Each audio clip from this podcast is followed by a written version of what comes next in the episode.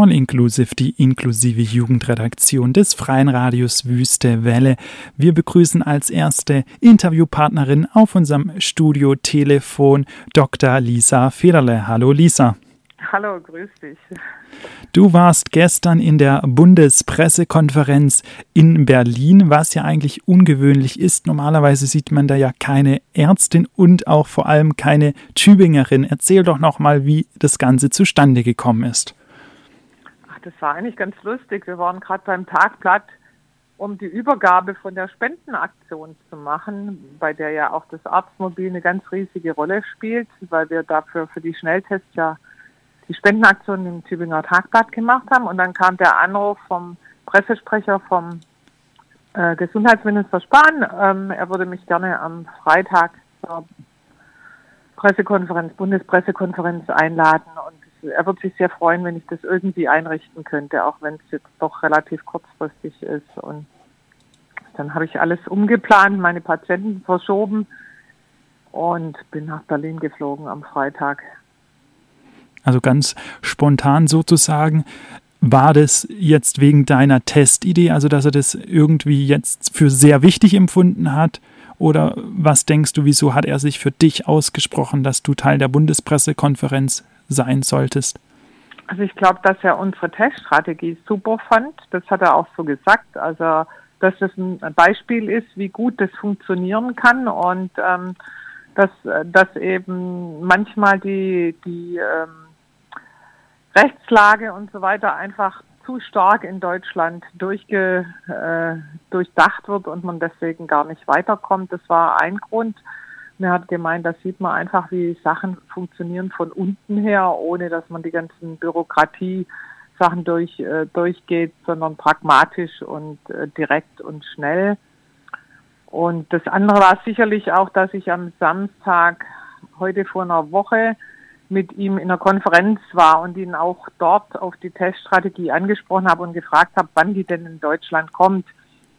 Und dann kam er, dann hat er mir versprochen am 1. März und dann kam ja aber kurz drauf das Veto von der Bundeskanzlerin, dass das jetzt doch nochmal erst gestoppt wird. Und ich glaube, dann war er ganz froh, dass ich kam nach Berlin, um eben da doch nochmal zu unterstützen. Und deswegen habe ich es auch gemacht.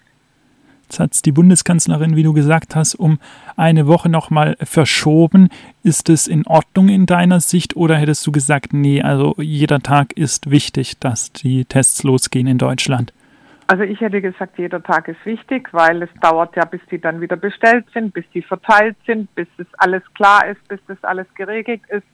Das weiß ich ja aus eigener Erfahrung in Tübingen und ich glaube, auch wenn vielleicht die Pläne noch nicht ganz ausgegoren waren, ganz egal wichtig ist, das schnell auf die Beine zu stellen. Und ich weiß, dass es genügend Kommunen und Kreise gibt, die nur darauf warten, dass sie endlich diese Tests bekommen.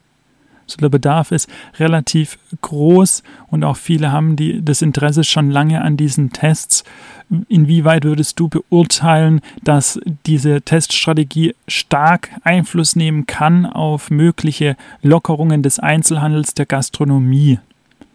Also für mich ist klar, dass man überhaupt nicht aufmachen kann, wenn man keine Teststrategie hat, weil ich meine, wir haben schon ähm, nach wie vor Mutanten und wir wissen nicht, wie es weitergeht.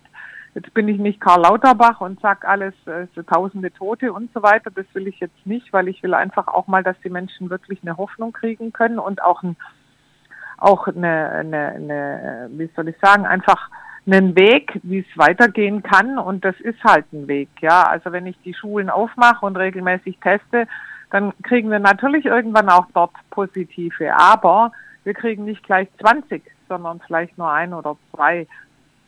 Und dann hast du einen Überblick. Und genauso habe ich zum Beispiel vor drei Tagen 40 Fahrlehrer eingelernt, ja, auf die Schnelltests Sie benutzen das jetzt in den Fahrschulen. Ich finde es absolut sinnvoll, den Fahrschüler und sich selber zu testen, wenn du eine Stunde im Auto sitzt nebeneinander. Also insofern gibt es sicherlich Berufsgruppen, wo das absolut Sinn macht. In der Gastronomie glaube ich, ich würde so viel wie möglich nach draußen verlagern, einfach viel, viel an der frischen Luft. Wir saßen ja letztes Jahr auch in der Kälte draußen und waren trotzdem froh, dass wir einen Kaffee trinken konnten. Und dann ist die Infektionsgefahr bestimmt auch nicht ganz so hoch. Und dann muss man halt schauen, wie man, wo, wie und wo man überall testet. Du hast die Fahrlehrer eingewiesen in diese Tests. Wann geht es dann in den Fahrschulen los? Jetzt schon nach diesem Wochenende oder ist es einfach mal so eine Einweisung gewesen, sobald es dann mal möglich ist? Also die dürfen jetzt auch öffnen zum 1. März, deswegen haben wir das gemacht. Und genauso war das ja mit dem Friseur. Da habe ich mit den Friseurgeschäften, da habe ich einen Palmer angerufen, Boris Palmer, und gesagt, er soll sich doch mal erkundigen, ob die nicht Interesse hätten. Und es würde doch Sinn machen, dass sie das eben auch sich testen und die Kunden getestet werden. Und mit diesen neuen Tests ist es ja auch völlig unproblematisch. Die tun gar nicht mehr weh. Also die, die brauche ich nicht mehr ganz hoch in die Nase schieben, sondern das kann ich vorne machen. Und das sind die ganz einfachen nasalen Tests, die überhaupt, also ich habe jetzt drei Kinder, ich habe sogar ein Video gemacht, drei Kinder getestet im Alter von drei, ähm, fünf und elf und die haben hinterher gesagt, das ist wie Nasekitzeln. Also sind die gar nicht mehr so anstrengend oder schwierig wie die Tests, wo es davor gab? Nein, gar kein Vergleich. Mit den Tests davor hätte ich das niemals vorgeschlagen. Wie ist es mit Anwendungsfehlern? Das heißt, dass die Personen, wenn sie sich selbst testen, da Fehler machen. Ist es groß, dass sowas passieren kann oder schätzt du eher, dass das gar nicht so das große Problem ist? Es kann, es kann passieren. Sorry, ich wollte dich nicht unterbrechen. Es kann passieren. Aber ähm, es gibt auch dort Studien, die zeigen, dass der Unterschied gar nicht groß ist, eigentlich fast irrelevant ist, ob man, ob das eine medizinische Kraft macht oder man es selber macht. Und vor allen Dingen ist es ja so, ich bin ja im Moment noch nicht so der Fan, dass man sagt, äh, man kann das zu Hause, äh, man kann das im Supermarkt kaufen, zu Hause machen. Man sollte das dann schon nochmal den Leuten gut erklären, was sie machen, wenn sie positiv sind wie sie sich testen und was wichtig ist, woraus es ankommt. Also ich finde es im Moment wichtig, zum Beispiel in den Schulen, wir haben ja die ganzen Lehrer eingelernt, dann ist ja jemand da, der das ein bisschen unter Kontrolle hat und der dann auch den Schüler oder sich selber oder den Klassenlehrern auffangen kann, falls sie positiv sind. Das heißt, sie sind auf, aufgeklärt, das heißt, sie sind eingewiesen. Da kann man eigentlich so viel nicht falsch machen. Es gibt doch mal noch mal einen kleinen Hinweis, wie das dann abläuft. Jetzt mache ich einen Test beispielsweise hier im Studio und dieser Test wäre positiv. Wie müsste ich mich dann verhalten? Was waren die nächsten Schritte?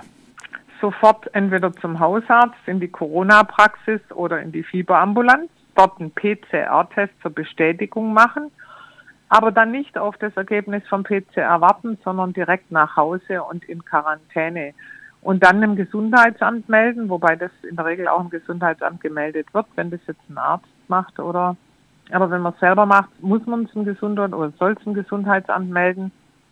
Und dann muss man eben, muss das Gesundheitsamt eben nachforschen, wer alles mit einem zusammen war. Und ich würde natürlich im Voraus dann schon die Leute, mit denen ich zusammen war, äh, anrufen und warnen.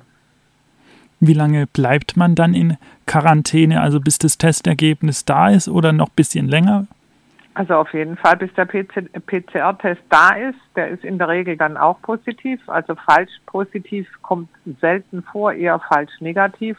Deswegen auch nach wie vor die ganzen AHL-Regeln einhalten. Also der Test befreit natürlich nicht davor, dass man nicht anstecken kann oder angesteckt äh, worden ist weil wenn, wenn der gemacht wird und die Viruslast noch ganz, ganz gering ist, dann zeigt er nicht an. Oder wenn es schon ganz am Ende der In Infektion ist, zeigt er unter Umständen auch nicht an.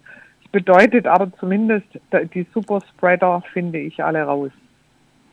Also es ist ein sehr erfolgreiches Konzept, was jetzt auf ganz Deutschland zukommt und was ja auch in Tübingen schon seit einer sehr langen Zeit durchgeführt wird. Jetzt möchte ich nochmal kurz zurückzukommen zur Bundespressekonferenz. Wie ist es dann für dich abgelaufen? Du bist nach Berlin geflogen von Stuttgart aus, bist dort äh, gelandet und wie wurde der Tag dort gestaltet?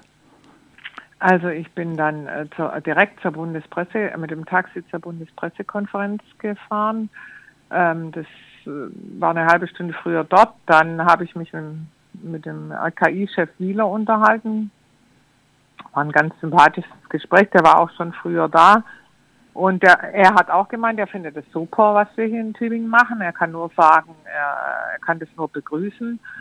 Und dann kam ja schon der Jens Spahn und ähm, dann war hinterher natürlich, ähm, also dann kam die Bundespressekonferenz. Jeder hat von uns eben so und so viele Minuten geredet und sein Modell vorgestellt, beziehungsweise Dann sind wir gefragt worden von der Presse noch Fragen und ähm, anschließend haben wir uns noch der Presse gestellt.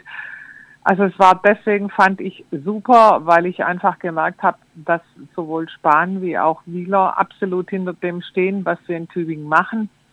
Und ehrlich, weil ich jetzt seit Monaten kämpfe wie eine Blöde, dass es endlich diese Schnelltests gibt und zumindest eine gewisse Möglichkeit für die Menschen wieder geschaffen wird, dass sie, dass sie auch wieder Mut und Hoffnung haben können und dass es irgendeine Chance gibt, auch mal wieder aufzumachen. Also wie gesagt, nochmal, aufmachen einfach um jeden Preis finde ich nicht in Ordnung. Das geht nicht. Das ist zu gefährlich. Und ich bin Ärztin. Für mich ist es wichtig, dass man Menschenleben schützt. Deshalb muss ich eine Kontrolle haben, wenn ich aufmache. Und die habe ich halt mit den Tests, zumindest auf eine gewisse Art. Wenn du äh, Gesundheitsministerin Deutschlands werden würdest, was würdest du in der Corona-Pandemie als erstes anpacken? Also erstens mal ist sie ja hoffentlich irgendwann mal vorbei. Ich glaube, das Wichtigste ist, dass man aus dieser Geschichte jetzt lernt und sagt, ähm, man hört auch mehr auf die Praktiker und nicht nur auf Theoretiker, weil Theorie und Praxis zweierlei sind. Ja, ich kann tausend Statistiken durchlesen, ich kann mir tausend ähm, ähm, ähm, tausend Studien oder so vornehmen. Und das Leben an der Basis ist einfach eine andere. Und das hat Tübingen gezeigt. Und da fehlt es halt arg. Und das Zweite, was ich noch machen würde, ich würde anders durchgreifen. Ich würde sagen, wir sind in einer Krise, wir haben eine Pandemie, wir können jetzt nicht tausend Gesetze durch, äh, ich sage jetzt mal ganz blöd, durchnudeln und schauen und machen. Und tausend Bedenkenträger noch einladen, weil dann kommen wir nicht voran, weil das Virus interessiert sich nicht, ob wir jetzt noch fünf Gesetzbücher durchlesen müssen oder noch Bedenken haben, ob der Test jetzt oder zugelassen oder halb zugelassen oder nur in England zugelassen oder was auch immer ist.